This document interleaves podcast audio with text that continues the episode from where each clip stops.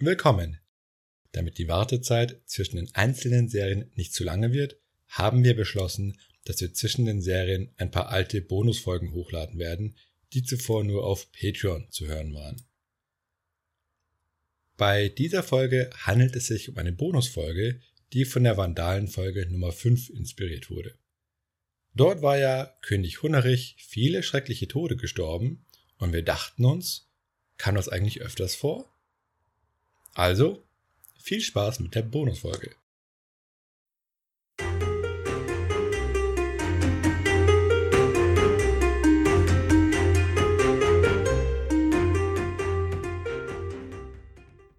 Willkommen zur Welt der Spätantike. Ich bin Patrick. Und ich bin Christoph. Und willkommen zur ersten Bonusfolge zu den Vandalen. In unserer letzten regulären Folge über König Hunnerich haben wir uns ja über seine vielen unappetitlichen Todesarten unterhalten.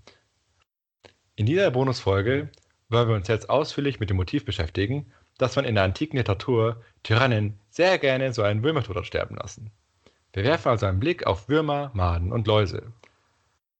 Das sind jetzt zwar alles unterschiedliche Tierchen, wurden aber in der Antike in eine Schublade gesteckt. Eine kleine Warnung für diese Folge vorab. Es wird zum Teil ein bisschen eklig. Ich weiß jetzt nicht, wie empfindlich ihr seid, aber vielleicht solltet ihr diese Folge nicht beim Essen hören. Okay. Bevor wir uns aber den Wurm als literarisches Motiv anschauen, schauen wir uns den Wurm als Krankheitsursache in der Antike an. Neben Regenwürmern kannte man in der Antike eigentlich nur parasitäre Würmer. Die Definition von Würmern ging dabei aber viel weiter als die unsere. Auch Maden und auch Insektenlarven wurden zu den Würmern gezählt. Und allgemein hat man bis in die Neuzeit hinein eigentlich jedes Tier, das kriecht, als Wurm bezeichnet. Auch Fabelwesen wie Drachen oder eben den Lindwurm hat man als Wurm gezählt. Und hier sieht man auch, dass der antike oder auch der mittelalterliche Gebrauch von Wörtern sich zum Teil sehr stark vom modernen Sprachgebrauch unterscheiden kann. Würmer wurden dabei sehr oft als Krankheitsursachen gesehen. Selbst solche Beschwerden wie Zahnschmerzen hat man auf Zahnwürmer zurückgeführt, die an den Zähnen und dem Zahnfleisch genagt haben und so Schmerzen verursacht haben. Und selbst in medizinischen Handbüchern bis Anfang des 18. Jahrhunderts findet man allerlei imaginäre Würmer, die alle möglichen Krankheiten verursachen. Und auch Gefühlsregungen wie Hass, Neid, Liebe oder auch Gewissensbisse wurden zumindest metaphorisch mit Würmern verglichen.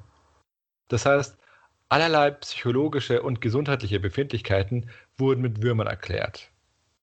Das heißt, im Würmermotiv steckt mehr drin als nur der Ekelfaktor. Und jetzt schauen wir uns die Würmer als Strafmotiv an.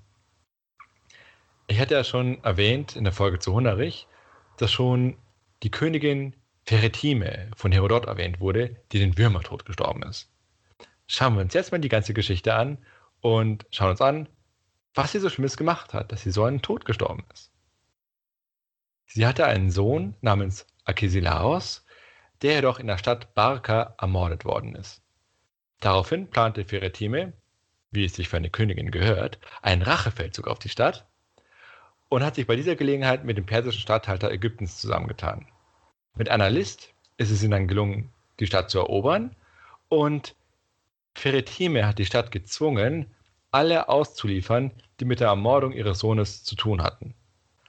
Alle Männer, die unmittelbar am Mord beteiligt waren, wurden gepfählt und ihre Frauen wiederum hat man die Brüste abgeschnitten und sie an der Mauer aufgehängt. Also die Frauen hat man aufgehängt, nicht die abgeschnittenen Brüste. Und alle anderen Mitschuldigen hat man in die Sklaverei verkauft. Und wieder leg dich nicht mit königlichen Frauen an. ja. Immer so extrem. Ja, sie war wahrscheinlich sehr verstimmt wegen der Mordung ihres Sohnes. Und Herodot, der diese Geschichte erzählt, merkt aber auch an, dass zu heißer Rachedurst den Zorn der Götter weckt. Und so geschah es, dass als sie zu ihrer eigenen Stadt zurückgekehrt ist, sie angefangen hat, bei lebendigem Leibe zu verfaulen und Würmer sind aus ihrem Körper emporgekrochen und haben ihren Körper regelrecht aufgezehrt. Also war dann der Gedanke, dass, weil sie so zornig war, hat das irgendwie eine, ein Ungleichgewicht in ihrem Körper hervorgerufen, das dann die Würmer äh, hervorgerufen hat? Die Vorstellung war eher so, dass sie übertrieben hat mit ihrer Rache. Also man kann natürlich anerkennen, dass man sich rächen kann bei mhm. so einem Unrecht, aber sie ist so übertrieben, dass sie deswegen von den Göttern bestraft wurde, weil praktisch ihre Rache so. schon frevlerisch war. Okay, also die Götter haben ihr die Würmer geschickt. Genau, also ist die Vorstellung. Mhm. Und ein anderes Beispiel für den Wilmertod war auch der König Herodes. Den hatte ich ja ebenfalls dann in der Hunnerich-Folge zitiert. Herodot, der der Erste ist, der so einen Wilmertod beschreibt, ist aber wahrscheinlich nicht der Schöpfer dieses Tyrannentopos, sondern nur der älteste schriftliche Beleg dafür. Aber wahrscheinlich gab es auch eine mündliche Tradition und möglicherweise auch eine Schrifttradition, die aber noch nicht überliefert ist. Und was genau ist denn Topos? Also ein Topos ist eine Redefigur. Also das heißt, dass man eine bestimmte Sache in der Literatur auf eine ganz bestimmte Art und Weise darstellt. Hier hat man zum Beispiel einen Topos dafür, wie Tyrannen zu sterben haben. Das heißt, es ist ein ganz bestimmtes Motiv, das hier ausgestaltet wird. Die Art und Weise, wie man etwas darstellt, stellt dabei natürlich auch eine Anspielung dar. Denn der Autor kennt natürlich auch andere Werke, wo ein Tyrann auftaucht und wo dann eben auf diese Art und Weise stirbt. Und er übernimmt dann dieses Motiv, wobei er dann davon ausgeht, dass dann Leute, die sein Werk lesen, eben auch die Anspielung verstehen und wissen, ah, er bezieht sich auf die anderen Werke. Also dieses Motiv sozusagen, diese Art und Weise etwas darzustellen, nennt man Topos. Und der Plural wäre Topoi. Das heißt aber auch, dass man aufpassen muss, ob es sich bei einer bestimmten Textstelle, die man liest, um einen Topos handelt. Dann darf man eben solche Stellen nicht wörtlich verstehen und einfach glauben, dass es genauso passiert ist und dass die Leute wirklich so gestorben sind, sondern es gehört einfach zum Thema, dass die Leute so zu sterben haben, wenn sie es übertreiben. Und wenn man sich nicht mit der Textgattung auskennt, kann es natürlich schnell passieren, dass man solche Anspielungen nicht versteht und das ist ja am Entgehen. Aber dieser Gedanke, also woher dieser, dieser Topos kommt, dass jemand, der sich nicht im Raum fällt, dann eines so schlimmen Todes stirbt, ist das äh, so eine Art philosophische Vorstellung. Genau, ist eigentlich so ein metaphysisches Konzept, dass es einfach passiert, wenn du einen großen Frevel begehst. Also das ist anscheinend im Denken der Leute schon verankert. Mhm. Und äh, zum Topos fällt mir noch ein, es gibt zum Beispiel sehr beliebte Topoi, zum Beispiel, dass in einer wichtigen Situation, ja, die sehr gefährlich oder sonst was, tritt dann eine Figur auf und hält eine Rede. Das gibt es ja, dass dann, oh, die Schlacht kommt und dann macht er ihnen erstmal Mut oder sonst irgendwas. Und das ist auch etwas, was typisch in der Literatur immer so auftaucht. Und teilweise, wenn man darauf achtet, auch heute in der Literatur oder auch in Serien oder in Filmen so auftaucht, dass dann einer noch eine pathetische Rede hält und es ist auch eine bestimmte Darstellungsform. Und da muss man auch aufpassen, dass wenn man einen Text liest, also auch einen Geschichtstext von einem Geschichtsschreiber geschrieben, dass man das nicht wörtlich nehmen darf oder dass man halt aufpassen muss. Dass, und dass es möglicherweise so ist, dass jetzt der General nicht wirklich diese Rede gehalten hat, sondern einfach aus literarischen Gründen muss so eine Rede halten, für den Leser sozusagen. Und da muss man aufpassen, dass er das nicht einfach für bare Münze nimmt. Oder auch bestimmte Schlachtendarstellungen im Krieg werden auch oft irgendwie mit einem Topos bedient. Also hat man in antiken Darstellungen von Schlachten manchmal Anspielungen auf Homer zum Beispiel. Und deswegen muss man aufpassen, wenn man sich diese Schlachtendarstellung anschaut, ist es jetzt ein Augenzeugenbericht oder ist es schon so literarisch ausgestaltet? Okay. Also während wir gerade dargestellt haben, Könige und Königinnen gerne von Würmern zerfressen wurden, mussten andere Leute hingegen sich mit Läusen rumschlagen. Der Geschichtsschreiber Plutarch erzählt zum Beispiel in seiner Biografie des Diktators Sulla, also 1. Jahrhundert vor Christus, dass dieser auch nach seiner Hochzeit mit seiner Frau Verkehr mit Leuten aus dem Theater gepflegt hat. Er liebte dabei anscheinend auch einen gealterten Kabarettsänger und das ganz offen und hat darauf eine Krankheit entwickelt, in der sein Fleisch zu Läusen umgewandelt wurde, die dann ständig an ihn genagt haben. Und seine Diener konnten nicht nachkommen, sie alle zu entfernen. Oh je. Das wirkt irgendwie so eine übertriebene Version von Filzläusen, nicht wahr? Also etwas übersteigert. Oder? Naja. Ähm, egal. Jedenfalls wird auch die Geschichte erzählt, dass als ein Bürgermeister einer Stadt Steuergelder zurückgehalten hat, weil er darauf spekuliert hat, dass Sulla ja eh bald stirbt, Sulla ihn von seinen Dienern hat erwürgen lassen. Zu diesem Zeitpunkt brachen dann seine eigenen Geschwüre auf und er warf einen Schwall von Blut auf und starb wenig später. Und äh, wer hat das? Ähm, Plutarch war das. Ähm, der hat den aber genau. auch als äh, Diktator gesehen, als, also als Tyrannen, den Sulla.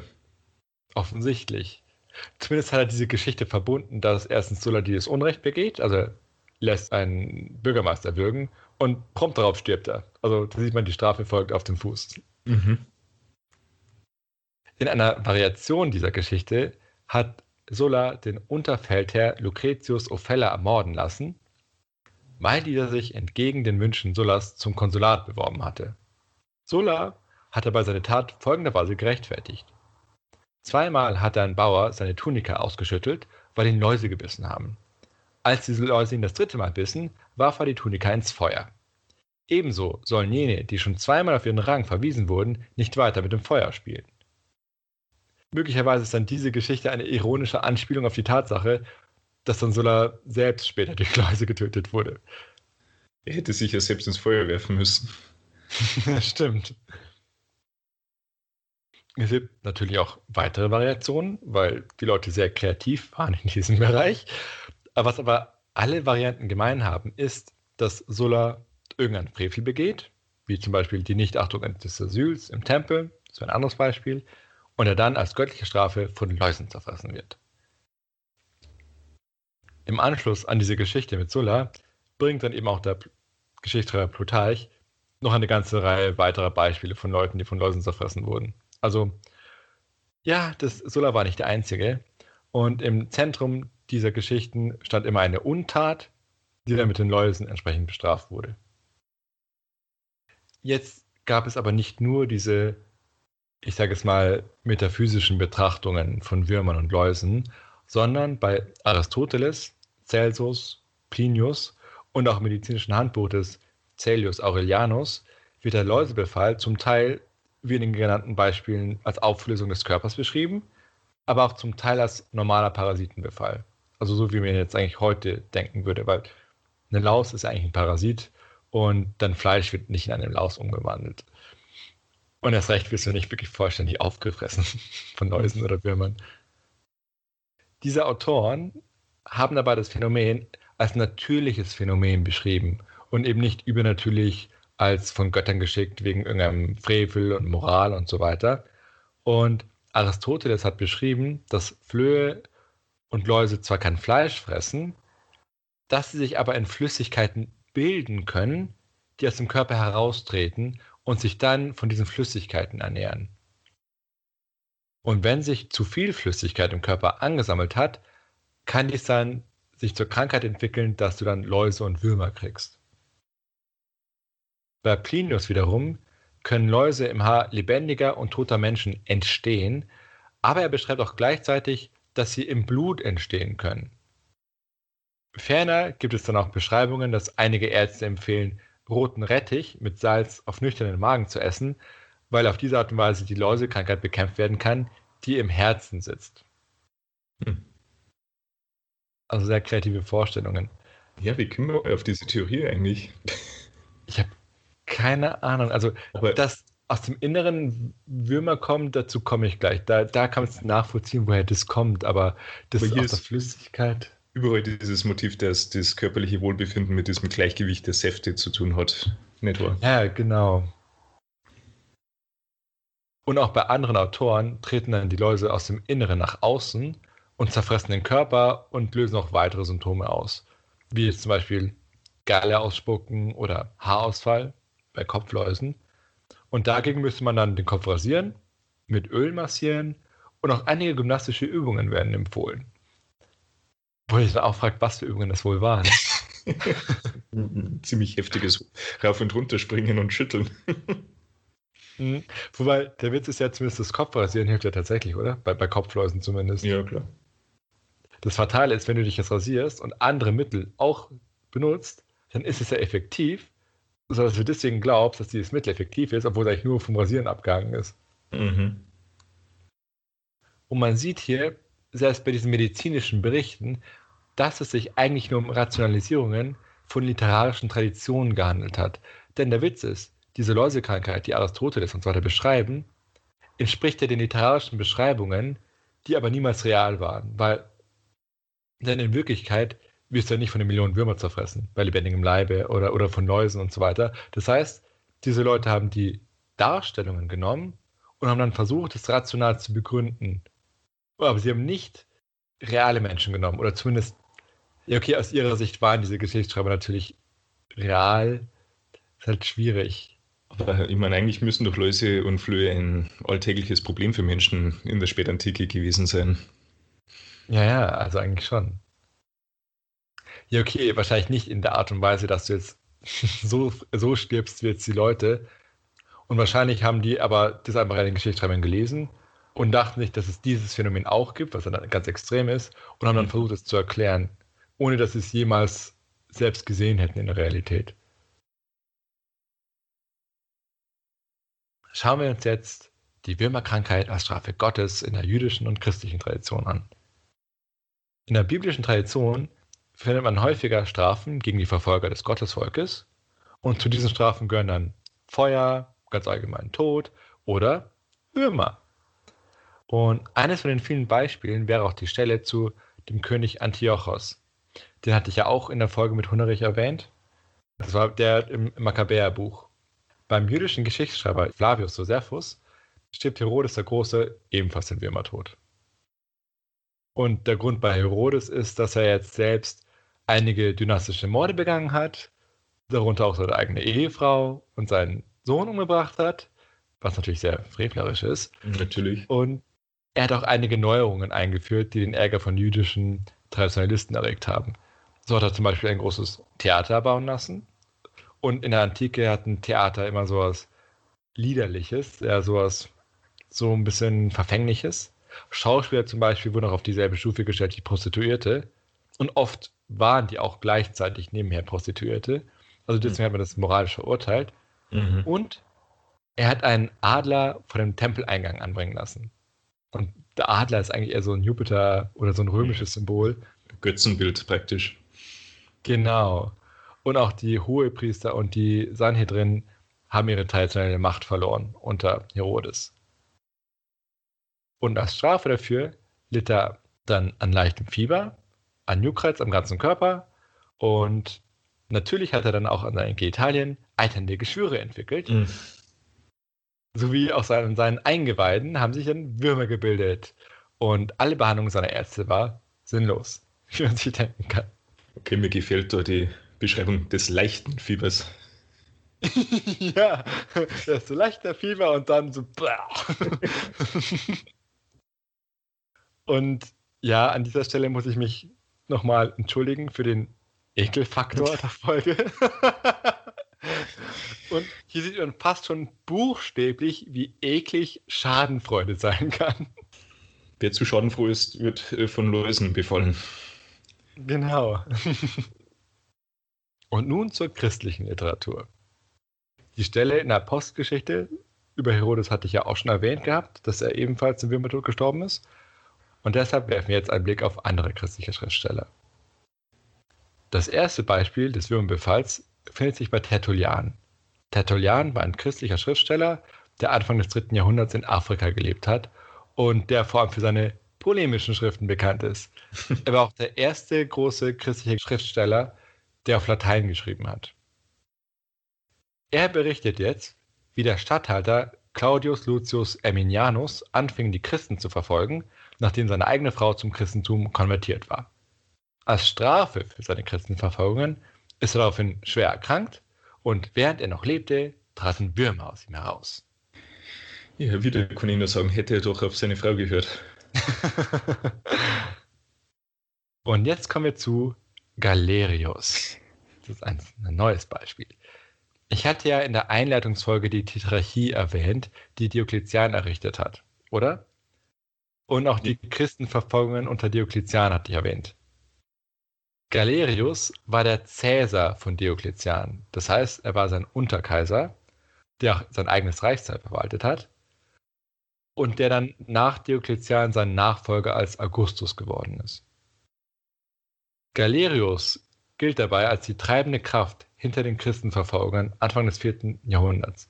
Das heißt, wir sprechen zwar von den sogenannten diokletianischen Christenverfolgungen, weil sie unter Diokletian stattgefunden haben, aber Galerius war die treibende Kraft dahinter, auch schon aus Sicht der Christen damals.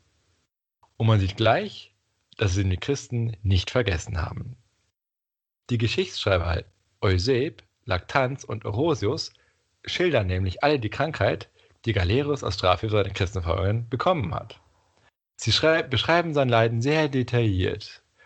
Angefangen von den sich entzündeten Genitalien, bis die Krankheit sich zu seinen Eingeweiden ausgebreitet hat, Würmer aus seinen ohnehin schon fetten Körper treten und schließlich Leichengeruch verbreitet wird, das aus seinem Körper tritt und die ganze Umgebung und sogar die ganze Stadt geplagt haben soll. Daraufhin hat man warme Wa Weiß. genug. es wird noch besser, es wird noch oh, brutaler. Man stellte daraufhin warme Speisen neben seinen Körper, um die Würmer anzulocken, die dann aus seinem Körper herausgetreten sind. Oh. Und daraufhin ist seine Haut auf die Knochen zurückgefallen. Denn praktisch sein ganzer Körper war schon von Würmern zerfressen. Also statt Fleisch hat er nur aus Würmern bestanden. Und als sie seinen Körper verlassen haben, ist halt dann seine Haut auf die Knochen gefallen. Und er bestand nur noch aus Haut und Knochen. Übrigens hat er während dieses ganzen Prozesses immer noch gelebt und wie man sich vorstellen kann, unter schrecklichen Qualen gelitten. Und auch Ärzte konnten ihm natürlich nicht helfen. Und erst als Galerius die Verfolgung der Christen beendet hat, durfte er endlich sterben. Das ist furchtbar. das ist ziemlich bösartig. Total. Übrigens, ursprünglich wollte ich die Stelle bei Laktanz zitieren, fand aber dann die Beschreibung selbst zu eklig und habe deswegen eine eigene Zusammenfassung gemacht. Das heißt, es ist im Original sogar noch schlimmer als das, was ich gesagt habe. Christliche Schriftsteller. Ja.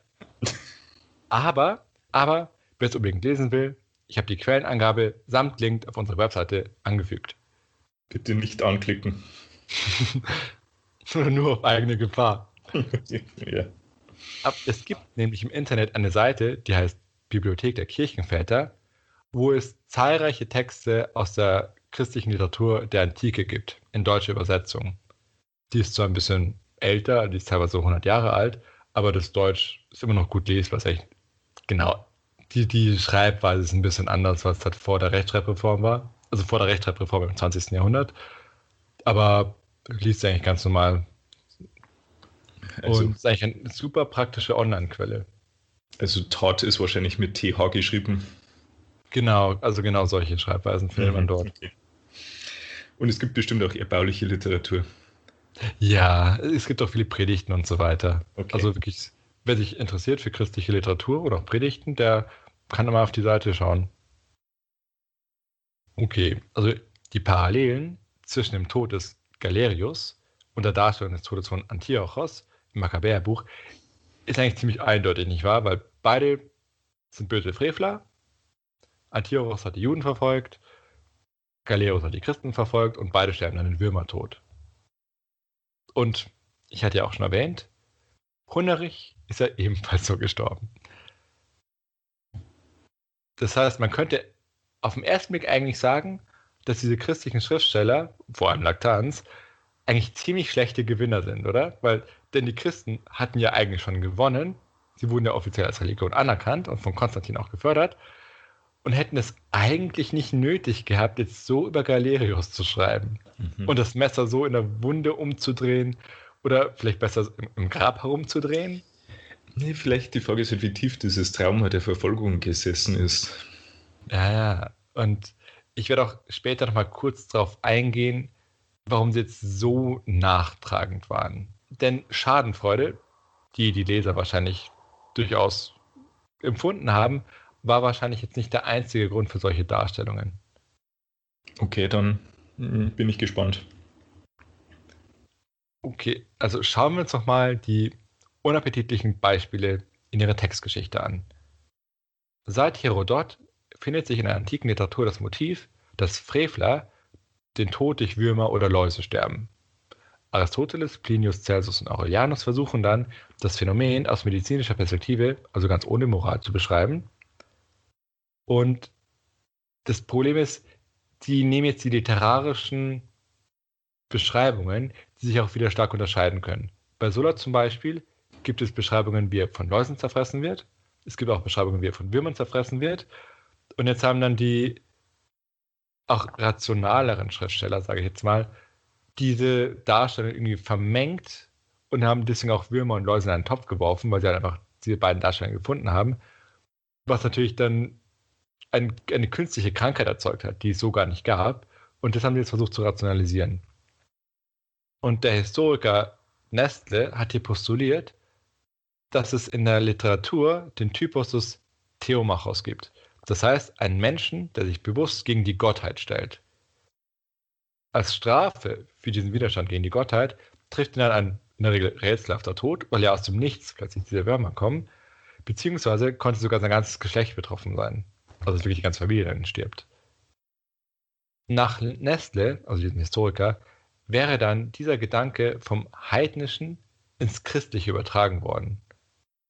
Also gemäß dieser These wäre dann aus der antik-griechischen Literatur dieses Motiv in die jüdische Tradition eingedrungen und wäre dann im Makkabäerbuch aufgetaucht, wo er Antiochos so stirbt, und über die biblische Tradition hätte das Motiv Einzug ins Christentum gefunden. Und äh, aber wie werden denn die Juden vom, von der griechischen Literatur beeinflusst worden? Okay, also es war ja so, dass die Juden bereits im 6. Jahrhundert vor Christus unter die Herrschaft der Perser geraten sind. Und dann später, im 4. Jahrhundert vor Christus, wurden dann die Perser wiederum von Alexander dem Großen erobert. Der hat dann schon während seines Feldzuges zahlreiche griechische Städte gegründet. Die bekanntesten wären ja Alexandria in Ägypten, das er nach sich selbst benannt hat. Und es gibt auch viele Alexandrias, die jetzt nicht so mhm. bekannt sind. Und das Reich Alexanders ist zwar zusammengebrochen, oder besser gesagt auseinandergebrochen, aber es haben sich dann Nachfolgereiche gebildet, die jeweils eine griechische Oberschicht hatten. Man spricht deswegen auch von den hellenistischen Königreichen. Denn die Könige dieser Königreiche waren in der Regel Generäle von Alexander dem Großen und haben sich auch sehr stark auf ihre griechische Elite gestützt, teilweise auch mit der heimischen Elite kooperiert, aber auf diese Art und Weise hattest du jetzt dieses griechische Denken, das durch die griechischen Stadtstaaten im Nahen Osten und in Ägypten verbreitet waren. Und auf diese Art und Weise wurden dann die Juden ein bisschen hellenisiert, also sie wurden praktisch auch griechischem Denken ausgesetzt. Dadurch, dass sie selbst griechisch beherrscht wurden, dass es auch die Stadtstaaten jetzt gab mit ihrer Literatur und so weiter und ihrer ganzen Bildung. Und man muss auch bedenken, dass es natürlich auch eine gewisse kulturelle Anziehungskraft gab. Klar, einerseits sind die Griechen ja die, die anderen, die ich beherrschen, aber oft ist ja trotzdem so, dass die dominante Kultur, also politisch dominante Kultur, ja auch wieder interessant ist. Oder du hast auch vielleicht aus karrieristischen Gründen einen Grund, dich mit der Kultur zu befassen, um jetzt selbst aufzusteigen. Oder aber du lernst überhaupt von dieser Kultur einfach daher, dass du ja ausgesetzt bist. Und ich hatte ja schon angedeutet, neben dieser literarischen Tradition gab es auch eine rationalisierende Tradition, die mit Aristoteles angefangen hat.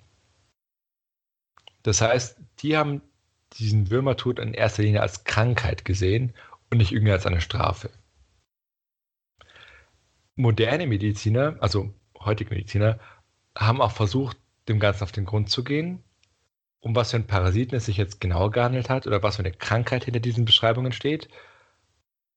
Und dabei hat man jetzt tatsächliche Leute ausgeschlossen, weil diese sich ja an Haut und Haare klammern und auch nicht einfach abfallen, wie jetzt in diesen Geschichten immer. Und vor allem treten sie niemals in diesen absurden Massen auf. Zum Glück. Ja. Es gab auch Versuche, dass man diese, die Läusekrankheit jetzt als Krätze gedeutet hat, die durch Milben ausgelöst wird. Aber auch hier stößt man auf das Problem, dass Krätze ja eigentlich nicht tödlich ist. Das heißt, bei der Läusekrankheit scheint es stattdessen tatsächlich nur ein literarisches Motiv zu sein, dem keine reale Krankheit zugrunde liegt. Und wir sollten wohl froh sein, dass es dieses Phänomen nicht wirklich gibt. Ja, ja, es ist interessant. Mhm. In der Antike aber hat man eben diese Läusekrankheit für eine reale Sache gehalten und auch als solche ernst genommen. Aristoteles hat dabei zwei Theorien aufgestellt, wie Läuse und Würmer entstanden sind. Nach der einen Theorie entstehen sie durch Paarung, also wie alle anderen Tiere auch. Nach der anderen Theorie aber entstehen sie aus Feuchtigkeit in der Erde oder auf Pflanzen oder aus Tier- oder eben menschlichen Säften. Gerade diese Theorie, dass diese Viecher von selbst entstehen, liegt an dem literarischen Motiv zugrunde. Flöhe übrigens entstehen laut Aristoteles aus der Fäulnis von Fellen. Okay. Und diese Vorstellungen von der Selbstentstehung hängt wahrscheinlich mit der Beobachtung von Leichnamen zusammen. Denn wenn du einen menschlichen Leichnam anschaust, der verwest oder auch einen tierischen Kadaver, dann siehst du, wie eigentlich ziemlich schnell von sehr vielen Würmern zerfressen wird, die dann plötzlich aus unerklärlichen Gründen in großen Massen auftauchen. Man hat sich dieses Phänomen nicht richtig erklären können und ist dann eben auf diese Theorien der Selbstentstehung gestoßen. Und von dieser Theorie der Selbstentstehung, die man ja scheinbar beobachten kann, ist es ja nur noch ein kurzer Schritt, dass man dann dieses Phänomen der Verwesung auch, auch, auch auf den lebendigen Körper überträgt. Denn es gibt ja einen, keinen Grund, dieses Würmerphänomen nur auf den Leichnam zu beschränken. Eigentlich. Und so ist dann wahrscheinlich das Motiv entstanden, dass bei großen Freveltaten die Götter bewirken, dass dieser Prozess der Verwesung eben schon im Leben beginnt.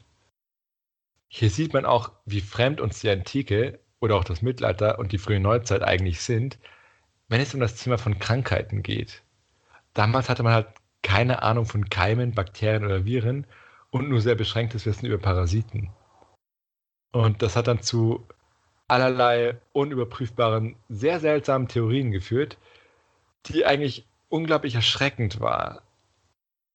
Also, weil überleg dir, du hast Krankheiten, die Leute werden krank, du kannst dir aber eigentlich überhaupt nicht erklären, was das ist, woher das kommt. Und dann fühlt man sich natürlich unglaublich ausgeliefert, nicht wahr? Ja, und man möchte es irgendwie begründen, warum das so ist. Wie kommt es? Übrigens ja. überhaupt die Sterblichkeit, Kindersterblichkeit oder die Gefahr irgendeiner Infektion zu erkranken, das kann man sich eigentlich gar nicht mehr vorstellen. Ja, ja, das ist schon krass. Und dann hat man eben diese Erklärungen gefunden für diese Krankheiten, was natürlich psychologisch sehr gut war, weil dann kannst du ja besser einordnen. Andererseits konnte man diese Krankheiten natürlich trotzdem nicht heilen, weil, weil man natürlich keine richtigen Vorstellungen davon hatte, wie diese Krankheiten funktionieren. Also ist der Nachteil. Ja, vielleicht in manchen Fällen so eine Art Placebo-Effekt. Ja. Ja, ja. Na gut, ich meine, jetzt gegen einen Parasitenbefall hilft es wahrscheinlich weniger, aber vielleicht andere ja. Genau. Ja, stimmt.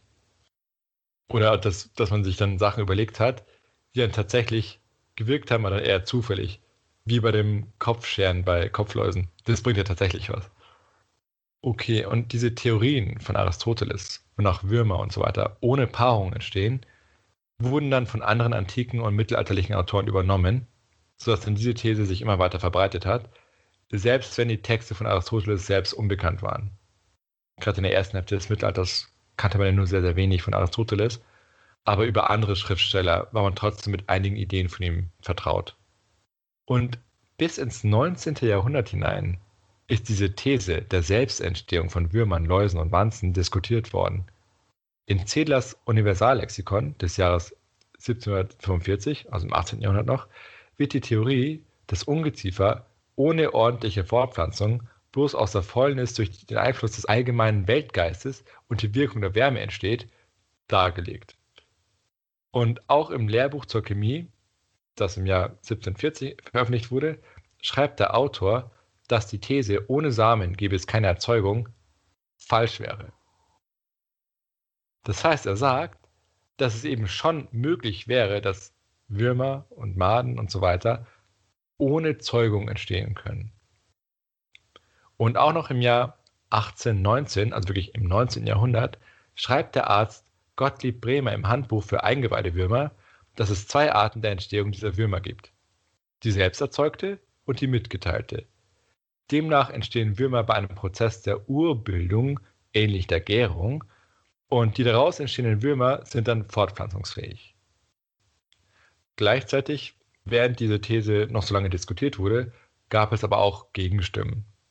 Zum Beispiel hat dann im 17. Jahrhundert der Naturforscher und Mediziner Francesco Redi, der von 1629 bis 1698 gelebt hat, bei Flie Fliegeneier und Läusenissen beobachtet und hat so dann die These der Selbsterzeugung widerlegen können. Für seine Beobachtungen hat er die ersten Mikroskope benutzt. Da sieht man auch, wie dann der technische Fortschritt, in dem Fall mit Linsen, auch ein bisschen geholfen hat, solche Mechanismen zu verstehen. Mhm. Und auch der holländische Arzt Blankart hat nach Beobachtungen von faulenem Fleisch, ebenfalls im 17. Jahrhundert, darauf hingewiesen, dass aus Fäulnis allein keine Läuse entstehen, sondern dass stattdessen die Läuse durch die Feuchtigkeit angezogen werden. Also sie kommen praktisch von außen und nicht von innen. Aber obwohl es eben schon diese Leute gab, im 17. Jahrhundert wurde bis ins 19. Jahrhundert hinein auch das andere gelehrt. Also das heißt, es kann ziemlich lange dauern, bis sich Erkenntnisse durchsetzen.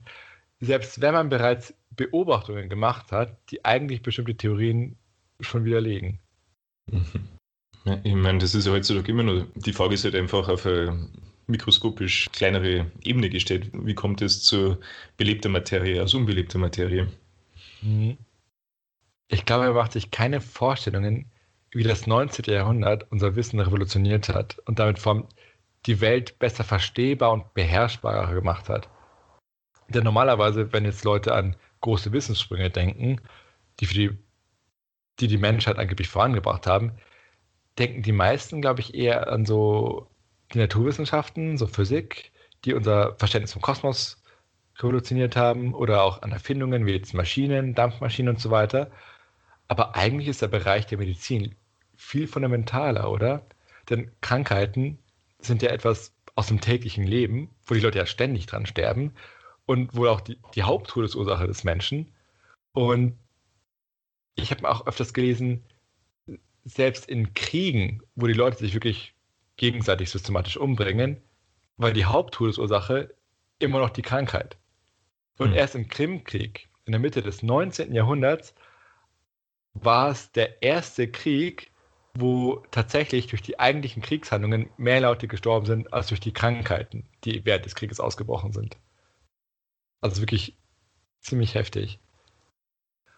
Und wenn man bedenkt, wie viel tödlicher damals viele Krankheiten waren und man gleichzeitig bedenkt, dass die Leute auch weniger Vorstellungen davon hatten, was hier eigentlich passiert, werden Krankheiten eigentlich viel unheimlicher, oder? Ja, denk doch halt zum Beispiel an diese Massenhysterien zur Zeit des Schwarzen Todes, wo es da alles vorgekommen sein muss. Ja, ja, das, das war sicher auch ein Thema für eine Folge an sich. Mhm. Stell dir vor, du, du lebst da irgendwo in einem Dorf und dann zwei Tage später sind die Hälfte deiner Nachbarn an, an irgendeiner Krankheit verstorben. Naja, das ist krass. Und selbst Parasiten sind eigentlich auch viel unheimlicher dann, oder? Weil, wenn man sie sich nicht als einfache Tierchen vorstellt, die jetzt von außen kommen und dich befallen, sondern als, als etwas, was plötzlich aus deinem eigenen Körper heraustreten und dich fressen kann, ist eigentlich sehr gespenstisch. Ja, man fühlt sich dann nicht, man kann sich nicht in seiner Haut wohlfühlen. Ja, und vor allem, wenn man dann die Vorstellungen hat mit Moral und Frevel, mhm. dann hat man einen zusätzlichen Anreiz, moralisch zu handeln, oder? Ja.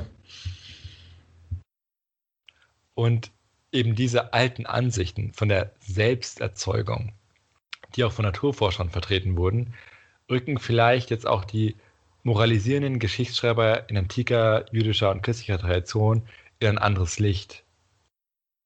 Demnach wäre es dann ihren Darstellungen nicht einfach nur um Schadenfreude gegangen, um ihre Feinde möglichst negativ darzustellen, sondern, auch wenn solche Motivationen sich auch eine große Rolle gespielt haben, sondern ihre Darstellungen fügen sich in eine allgemein vertretene Ansicht ein, darüber, wie solche Parasiten eigentlich entstehen, und diese naturkundlichen Vorstellungen werden dann auch in ein metaphysisches System eingebettet.